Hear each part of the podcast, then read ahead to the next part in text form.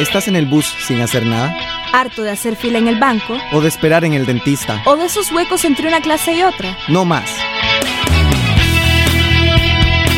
Entretenete, descansar, divertite. Es hora de leer un buen libro. De dejar volar tu imaginación. De visitar lugares lejanos.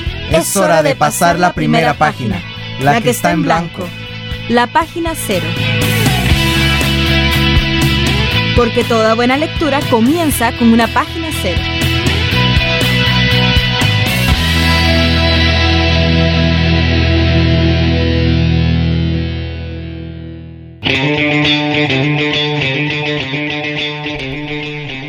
Bienvenido y bienvenido una vez más aquí a Página Cero. Tercera semana del mes. Significa literatura y adaptaciones audiovisuales. Y para el día de hoy pues tenemos un tema muy especial para vos, con un invitado también muy especial para vos, y es que vamos a hoy a hablar de fantasía épica. Así es, de esas sagas épicas que llegaron al cine y a la televisión, que nos conmovieron con sus grandes batallas, espadas, con hechiceros malignos y con hechiceros buenos de su lado, con grandes caballos altos y princesas por rescatar. Y sí, me emocioné un poquito, disculpen. Y es que a mí en realidad me encanta mucho lo que es la fantasía. He leído por ahí algo bastante interesante. Más bien también me falta por ahí leer lo que es como la cumbre máxima de la fantasía épica, que es como la, la saga del Señor de los Anillos. No me la he terminado de leer, pero como les vengo a hablar, por supuesto, del Señor de los Anillos, tengo a alguien que va a hablar con ustedes, con vos allá en casa, con más propiedad. Él es Errol Ramírez Céspedes y forma parte de la sociedad Tolkien aquí de Costa Rica, aquí en Costa Rica. Vamos a hablar. Hola Errol, muchísimas gracias por acompañarnos. Hola Ángela, muchas gracias por la invitación. Sí, claro, más bien, de verdad es que estoy muy emocionada de tenerte aquí porque yo ya había escuchado hablar de la sociedad Tolkien de Costa Rica, no había tenido la oportunidad de compartir con alguien y la verdad me emociona mucho contar con vos aquí en el programa, ¿verdad? Muchas, muchas gracias. Eh, nada más para contarte a vos allá en la casa, qué es lo que vamos a tener en el programa de hoy. Resulta que en la primera parte, por supuesto, vamos a hablar del Señor de los Anillos, de J.R.R. Tolkien, y después en la segunda parte del programa vamos a ir a hablar de Juego de Tronos. Juego de Tronos es la primera parte de una saga de fantasía épica escrita por George R. R. Martin y esta saga se llama Canción de Hielo y Fuego. Es una de las novedades de HBO que promete bastante. Entonces, quédate aquí en sintonía con nosotros. Yo soy Ángela Arias y te invito a quedarte aquí en Página Cero.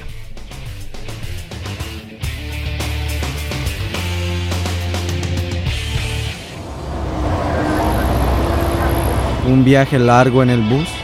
Entretenete, mata el tiempo. Saca el libro, viví la aventura. Que el viaje en el bus se te hará corto con una buena lectura.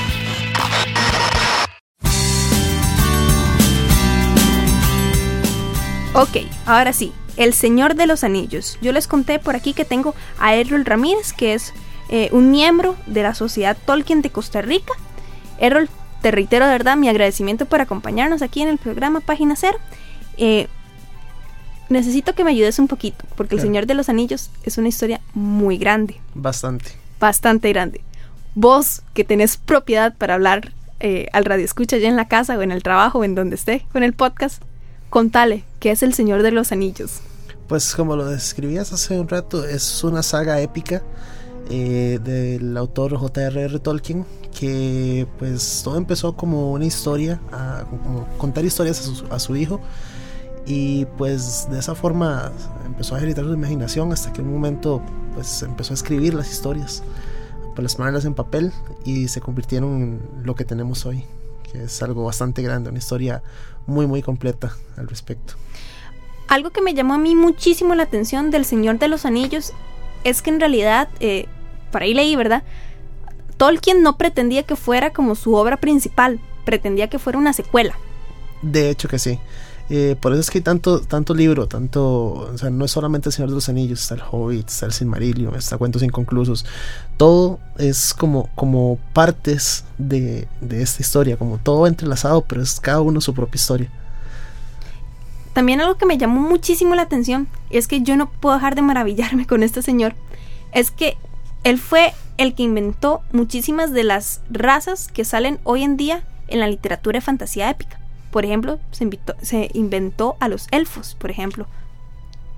¿No se inventó a los elfos? No. ¿A quién?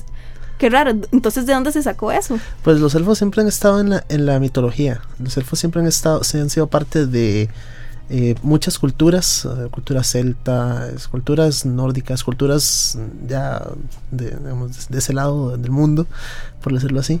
Pero él no, no se inventó eso. Hay muchas otras que sí, pues fueron de su, de su autoría por ejemplo, los libros parlantes, eh, perdón, los eh, árboles. árboles. parlantes, Ajá. los Ents, eh, el Balrog, pues el Balrog fue, es un demonio, es una criatura, mm, se podría decir así, demoníaca, eh, pero más, esos son más que todo su, su creación. ¿Qué así lo, entonces, ¿qué fue lo que se inventó de los, de los elfos? Es que yo había leído que se inventó a los elfos y que todo el mundo decía, desde que Tolkien se inventó a los elfos, ya la gente no tiene imaginación para escribir sobre nuevas razas y siempre meten a los elfos de Tolkien. Yo sabía que había agarrado eh, pues parte de la mitología nórdica, uh -huh. eso sí lo sabía. Pero yo pensé que los elfos eran invención de él. Pues no, él los menciona, igual que se menciona en muchas otras, eh, en muchos otros autores este, de diferentes tipos, digamos, lo que son pues juegos, lo que son eh, libros, eh, todo esto siempre, siempre los elfos siempre han estado presentes como los principales criaturas, desde los elfos altos que nosotros conocemos del Señor de los Anillos, hasta los elfos que son criaturas pequeñas que viven en los jardines. De todo tipo de elfos ha habido, entonces siempre, siempre han estado presentes en diferentes mitologías. Es más como una adaptación de su visión de los elfos, lo que nosotros tenemos aquí. Ok, corríjame si me equivoco. Yo había escuchado, ya no estoy tan segura, yo había escuchado de que él inventó la lengua elfa. Es cierto. Ok. Esta sí, el Quenya y el... Perdón, mm, se me olvidó el nombre de la otra. Pues esas dos lenguas se las, se las inventó él, eso sí es cierto que carga, porque no solamente que se inventó un lenguaje, se inventó como una cultura. Creo que me animo a decir, usted corríjame, por eso usted está acá, de que se inventó en realidad varias culturas y fue como una mezclolanza increíble de historia. Eh, por ahí había leído, ya no estoy confiando mucho en mí, por ahí había leído de que él de hecho quería como que eh, se tomara su historia como si de verdad hubiera ocurrido, que de hecho la escribió eh, fundamentando mucho en factores históricos. Correcto. Él lo que hace es pues utilizar factores de otras culturas, razas, ya, mitología de otras culturas y lo que hace es transportarla a su imaginación y de ahí empezar a sacar mucho más eh, historia de su propia autoría. Entonces es más o menos lo que él hace. Él crea estos mundos fantasiosos de los cuales es cierto las culturas del Señor de los Anillos son culturas muy propias de él de J.R.R. Tolkien, su autoría. Eh, pero sí, o sea, básicamente es como tomar el folclore de muchas culturas, ponerlas en una sola, en un solo escrito, sería el, en este caso su autoría, y eh, ponerle parte de su imaginación, o su imaginación, que sería darle forma a este mundo. Yo creo que para aquellos que no han tenido la oportunidad de leer El Señor de los Anillos, y no que también hay gente que no ha visto las películas, sé de gente que no las ha visto, este, como para comprender la complejidad de esta, de esta obra, hay que también hablar un poquito como de todas las razas que hay. No vamos a mencionarlas a todas porque son son infinitas prácticamente. Sí, son muchas. Pero tal vez como así, como alguna pintadita sobre eh, las razas que interfieren, los personajes principales en esta saga. Por supuesto, pues de las razas principales tenemos, uh, bueno, uno de los principales, los Hoyts, que serían los medianos, también les llaman en la película, son las los personas pequeñas, parecen humanos, eh, como regordetes, bajitos, eh, que vivían en la comarca. Eh, no era pues el único lugar donde vivían, pero es el que más se menciona. Eh, están también los, los elfos, que son las criaturas son también humanoides, altas, con mucho porte, muy elegantes, eh, que viven pues en el bosque. son muy ágiles, son buenos en combate, se dedican a la vida pacífica. también tenemos pues los humanos, que son el conflicto principal eh, que viven pues en la Ciudad Blanca, los humanos del norte también están, eh, son los que vienen a ayudar a Sauron, en cierta parte Sauron el villano. El, el malo más malo. El malo más malo, exactamente. Eh, los orcos, que son como la raza enemiga por excelencia, son unos bichos feos, también humanoides, es de textura humanoide, pero son feos, ellos en, son muy ferales, son muy... Eh, pues lo que ellos buscan siempre es como la guerra, estar siempre en, en eh, posicionándose todo lo que, lo que está a su paso. Eh, más o menos eh, la línea argumental principal del Señor de los Anillos es precisamente el viaje eh, pues de estos protagonistas, ¿verdad? Algunos hobbits, el elfo, el enano, los humanos, que están pues viajando al principio para poder destruir el anillo, ¿verdad? El anillo que es como el de Sauron, si no me equivoco. ¿Me equivoqué? Ah, El anillo único. El anillo único, exactamente. ¿Cómo es que dice? Uno para controlarlos a todos. Correcto. Ay, qué bonito. No, pues el la trama principal es precisamente la destrucción de este anillo, el viaje para destruirlo. Sin embargo, a lo que yo tengo leído del Señor de los Anillos, hay otro montón de pequeñas tramas, subtramas. Eh, vos como fan, vos como admirador de esta saga, eh, no sé, como algún comentario de estas subtramas que se llegan a mezclar y a complicar todavía más la trama principal, pero por eso a enriquecerla. Pues eh, hay muchas y todas en general están muy ligadas a lo que es el anillo. Em, por ejemplo, pues la trama que están viviendo las, las diferentes comunidades humanas, como serían Rohan, como sería Gondor, que pues en Rohan su rey eh, está pues dominado por el mago blanco, eh, por Saruman en este caso y ellos pues están sufriendo las consecuencias de eso. Eso es consecuencia también del dominio de Sauron que quiere apoderarse de todo.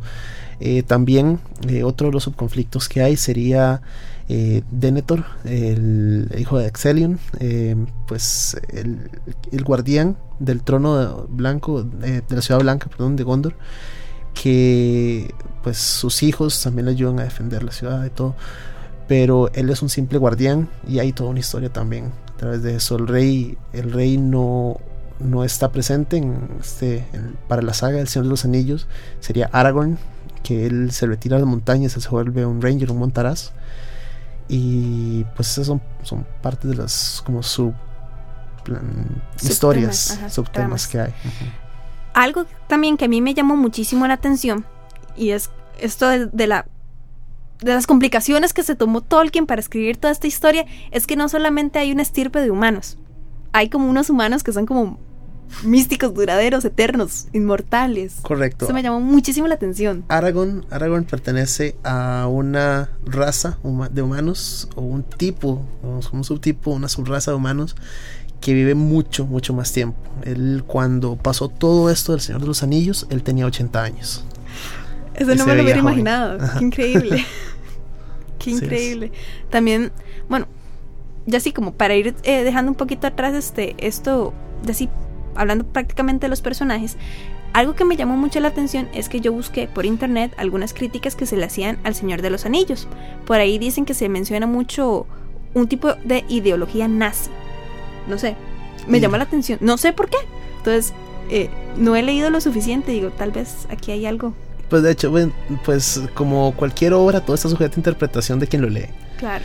Entonces siempre hay gente que pues le va a gustar, gente que no le va a gustar, gente que va a pensar pues que tiene ideología nazi, gente pues que no. Entonces son todas formas de pensar. Ya. En esto, tal vez como para ir un poquito más ya así a la sociedad Tolkien aquí en Costa Rica, eh, vos nos contabas fuera aquí de, de, de micrófonos, ¿verdad? Que la sociedad Tolkien no solamente un grupo de fans, es mucho más que eso. Tal vez si nos puedes hablar un poquito acerca de la sociedad Tolkien en Costa Rica. Correcto.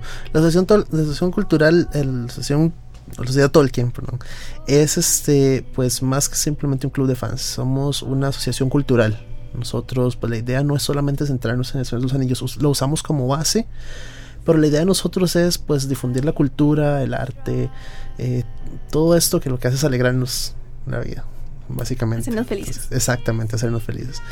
Entonces, pues la lectura, todo eso, nosotros eh, nos, participamos en cuanta actividad cultural nos inviten.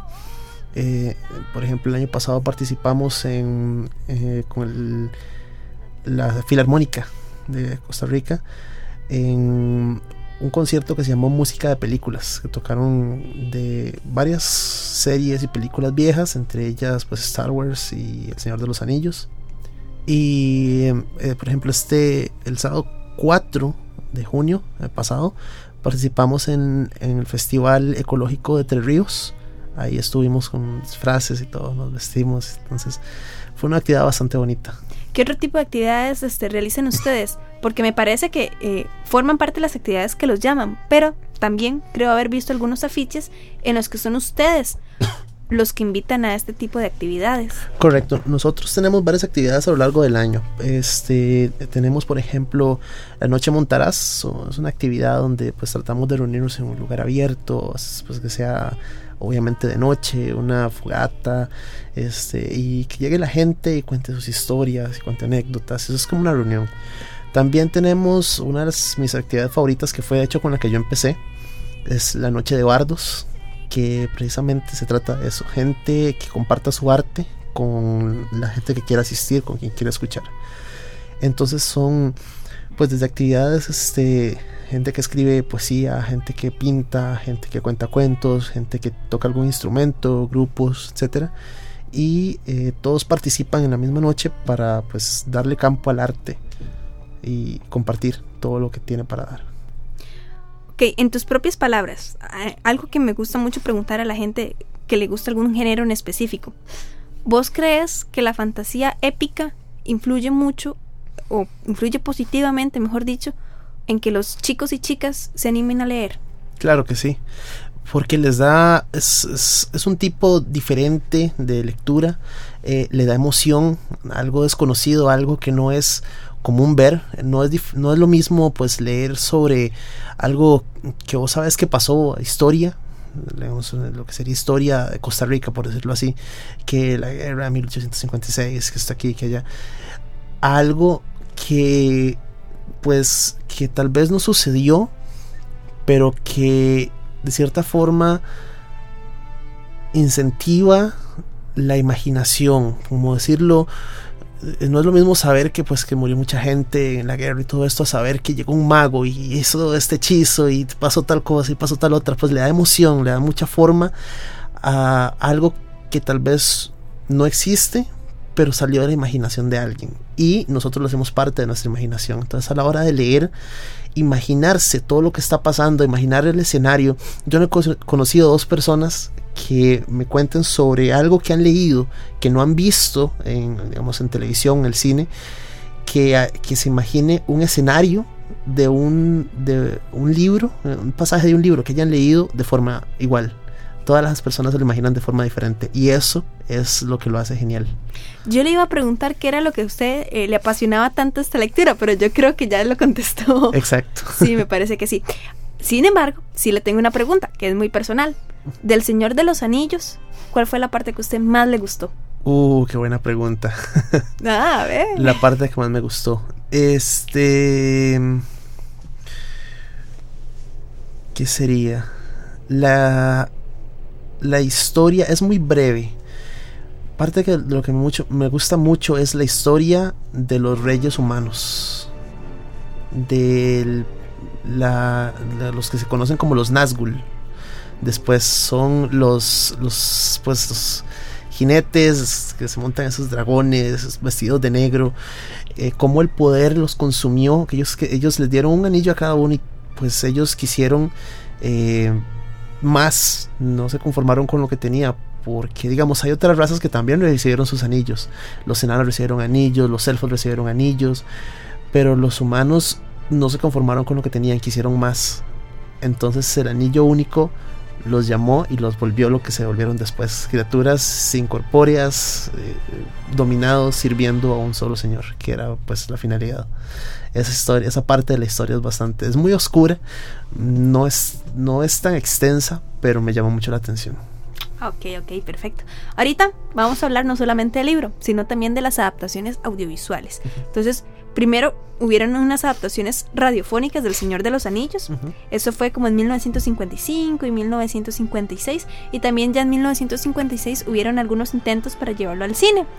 Pero no fue hasta que llegó mm, este, este director, se llama Peter Jackson. Peter Jackson. Que eh, pues llevó al cine lo que nosotros conocemos como las, películas del Señor de los Anillos. Estas películas que se estrenaron en el 2001, el 2002 y, y en el 2003, en ese orden, eh, que llegó a cambiar muchísimo, digamos, la concepción que nosotros teníamos de cine. Y también que nos presentó el Señor de los Anillos a muchos y a muchas de nosotros. Correcto. A mí me lo introdujo. Sí, correcto. Y a partir de ese momento mucha gente se interesó ya por el por este género que pues no es tan común. Estamos acostumbrados a leer otro tipo de cosas por el colegio, por pues a veces por gusto propio, pero ya lo que es este género fantástico fue casi que introducido de vuelta eh, como tal vez un renacimiento por, eh, por cuando salieron estas películas del Señor de los Anillos.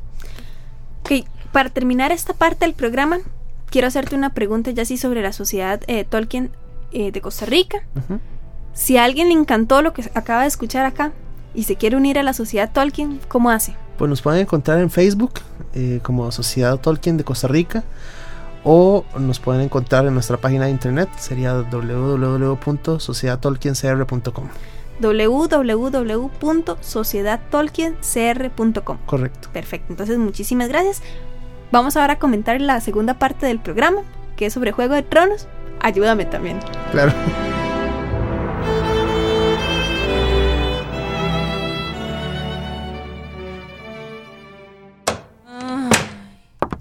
Tuviste un día largo y cansado hoy. Tranquila, relájate, olvida el día duro. Saca el libro, viví la aventura. Para antes de irse a dormir, nada como una buena lectura. Bueno, pues ya llegamos a la segunda parte del programa. Queríamos seguir hablando del Señor de los Anillos, pero les prometimos también hablar de Juego de Tronos, que es la primera parte de Canción de Hielo y Fuego de George R. R. Martin. Antes tenemos que hacer, tanto Errol como yo, aquí una anotación. Y es que ninguno de los dos hemos podido leer eh, Canción de Hielo y Fuego. ¿Por qué, Errol? ¿Por qué? Porque desafortunadamente yo no lo conocía hasta que salió en HBO. Yo lo conocía antes, pero duré dos años buscándolo aquí en, las librerías de Costa Rica y no hubo forma. Buscaba para mandarlo a traer y tampoco hubo forma. Y cuando ya empezó a estrenarse la serie en HBO, yo sufría porque yo decía, oh por Dios, es que quiero leerme el libro. Dicen que es como eh, lo mejor de fantasía épica después de Tolkien, digamos. Y, y no, tuve que ver la serie porque no me pude aguantar las ganas. ok, este, Canción de Hielo y Fuego. Eh, aquí tanto él como yo vamos a hablarles un poquito eh, de lo que hemos visto en HBO y también como lo que hemos investigado por ahí en internet, que es esa gran biblioteca virtual a la que todos por dicho tenemos acceso. Y es que algo que me llamó muchísimo la atención, no sé a vos, error, es que eh, Canción de Hielo y Fuego es una historia muy complicada que entrelaza en realidad tres líneas principales. Correcto. Correctísimo, decía. Así es. Perdón para, lo que, para los que no lo hayan visto, pero, o sea, tengo que decirlo. En el primer capítulo de la serie inicia eh, con un grupo de reconocimiento en un bosque completamente congelado y están pues buscando como a los salvajes, dicen ellos. Son unos salvajes, son criaturas que eh, supuestamente aparecen una vez cada cierto tiempo, que es cuando cae el, el invierno. curioso acá notar es que el invierno, las estaciones en realidad no duran tres meses, ni seis meses, ni lo normal, digamos, en nuestro mundo. Duran lo que les da la gana, prácticamente. Exactamente. Bueno, pues les contaba, este grupo está buscando a los salvajes como para mantenerlos lejos de la muralla, lejos del límite de su, de su reino, de su país. Cuando resulta que es que da miedo, perdón, da miedo, pero resulta que eh, encuentran como un, una tribu completamente escuartizada y luego más bien eh, se dan cuenta que los cadáveres desaparecen y algo parece más bien para matarlos a estos muchachos y lo que da miedo es el impacto de los ojos de la criatura que los está buscando. Es esto que conocen como los caminantes blancos. Entonces, esa es una de las líneas argumentales. Cuando ustedes vean el primer capítulo, no me voy a meter más en eso, entonces para no seguir spoileándolos como dicen por ahí, pero eso es como la primera línea argumental, esa amenaza que parece llegar este, desde el muro del norte, que es como una amenaza eh, fantástica, ¿verdad? Como sobrenatural. La otra eh, línea argumental es precisamente este juego de tronos, como lleva el nombre del, eh, del, libro, que es como un juego político para ver quién se queda con el trono de, de estos siete reinos que es más bien como un tipo de imperio, siento yo que son como siete países que le sirven a un mismo rey, por decirlo de alguna manera. Y finalmente tenemos la tercera línea argumental, que es sobre una, eh, la princesa exiliada eh, de estos reinos, a la que obligan a casarse en otro continente con un rey que parece ser un bárbaro en un pueblo también de salvajes, de bárbaros que solamente matar y matar y matar. Entonces esa es la línea argumental, las tres líneas argumentales de esta historia. Ahora, ¿qué es lo que a vos te gustó de esta eh, saga aquí en HBO? Aquí en HBO, ni qué. pues es bastante completa. Eh, dan mucha información a la vez sin, sin pues llenar mucho, sin saturar lo que uno, lo que uno ve. Eh, hay pues hay un poco de todo.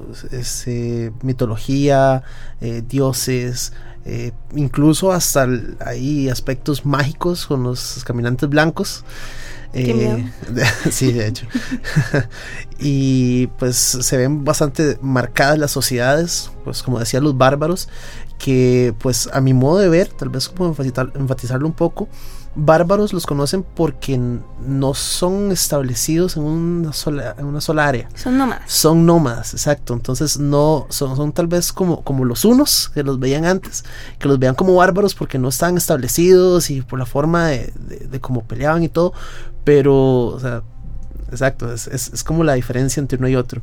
Y las sociedades que están establecidas, pues con sus castillos y sus tronos y sus eh, eh, pues, sirvientes y todo eso, que es muy marcada la diferencia. Algo que también eh, llama mucho la atención y es una de las críticas positivas que se le hace a esta saga de George R. R. Martin es que Canción de Hielo y Fuego, la saga, no solamente eh, hechos fantasiosos, no solamente, no, se apoya en lo que es la magia y en la fantasía principalmente.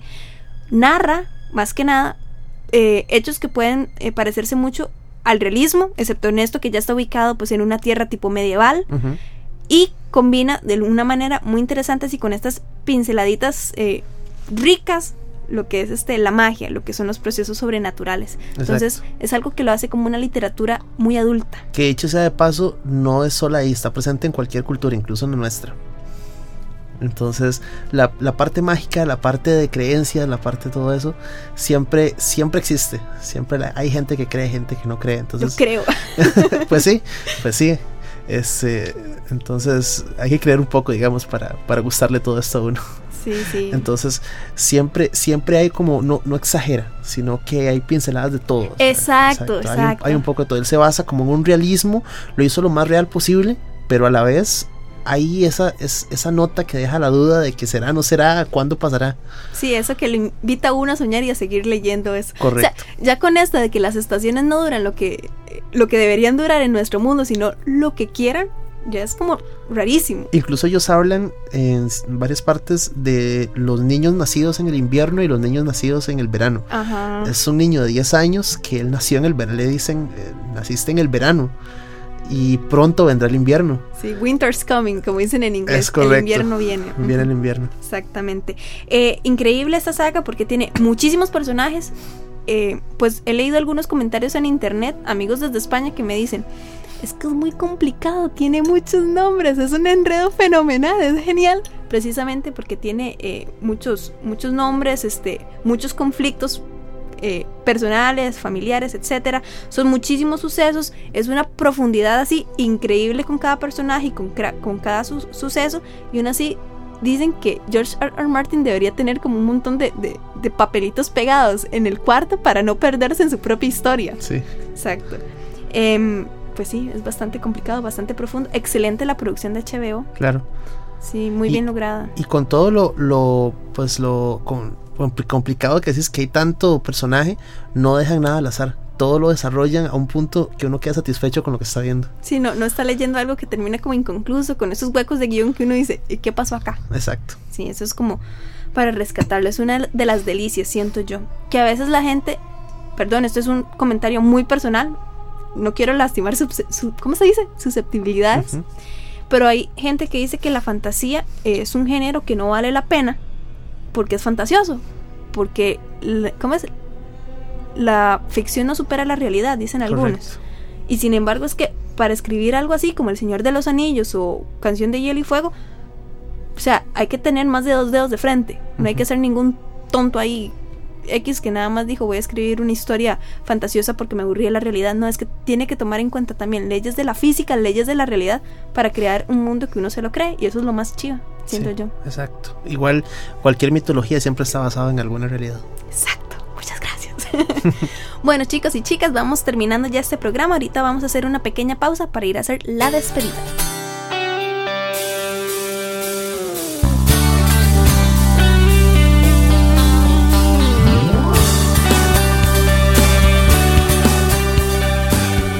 Bueno, ahora sí, llegó la despedida. La verdad es que yo estaba esperando muchísimo este programa, lo quería hacer. Me aguanté las ganas de hacerlo como al principio, pero, pero ya aquí, ya me quité el gusanillo que tenía por dentro. Espero que allá vos en casa pues lo hayas disfrutado. Errol, ¿vos qué tal? Claro que sí, se disfruta hablar de todo esto. es lo que uno... Se emociona. Sí, sí, lo que uno le gusta. Quisiera no que durara más. Ay, sí, ¿verdad que sí? no, pero sí se va a poder durar más. ¿Por qué? Porque en el blog, que es pg0.blogspot.com, apúntelo error. Este, por ahí eh, también van a salir como reseñas de otras obras que no solamente, pues hay de fantasía épica y hay de otro montón. Entonces, por ahí es como, como, como un anexo, algo más largo para seguir en lo que es en el programa, pero ahí en internet, en nuestro blog, pg0.blogspot.com. Eh, nada más ahora sí, ¿qué es lo que va a haber en el próximo podcast? Va a llegar lo que es el cierre mensual y es un tema que tiene que ver mucho con Costa Rica. Porque nosotros siempre traemos aquí programas que cierran como eh, alguna celebración en todo el mundo. Pero no, el próximo programa vamos a hablar de una celebración que es propia de Tiquicia y se trata de la anexión del partido de Nicoya. Por el momento nada más les recuerdo el correo electrónico pg0.gmail.com y también eh, nuestro Twitter y nuestro Facebook para que nos busquen página 0 o pg0.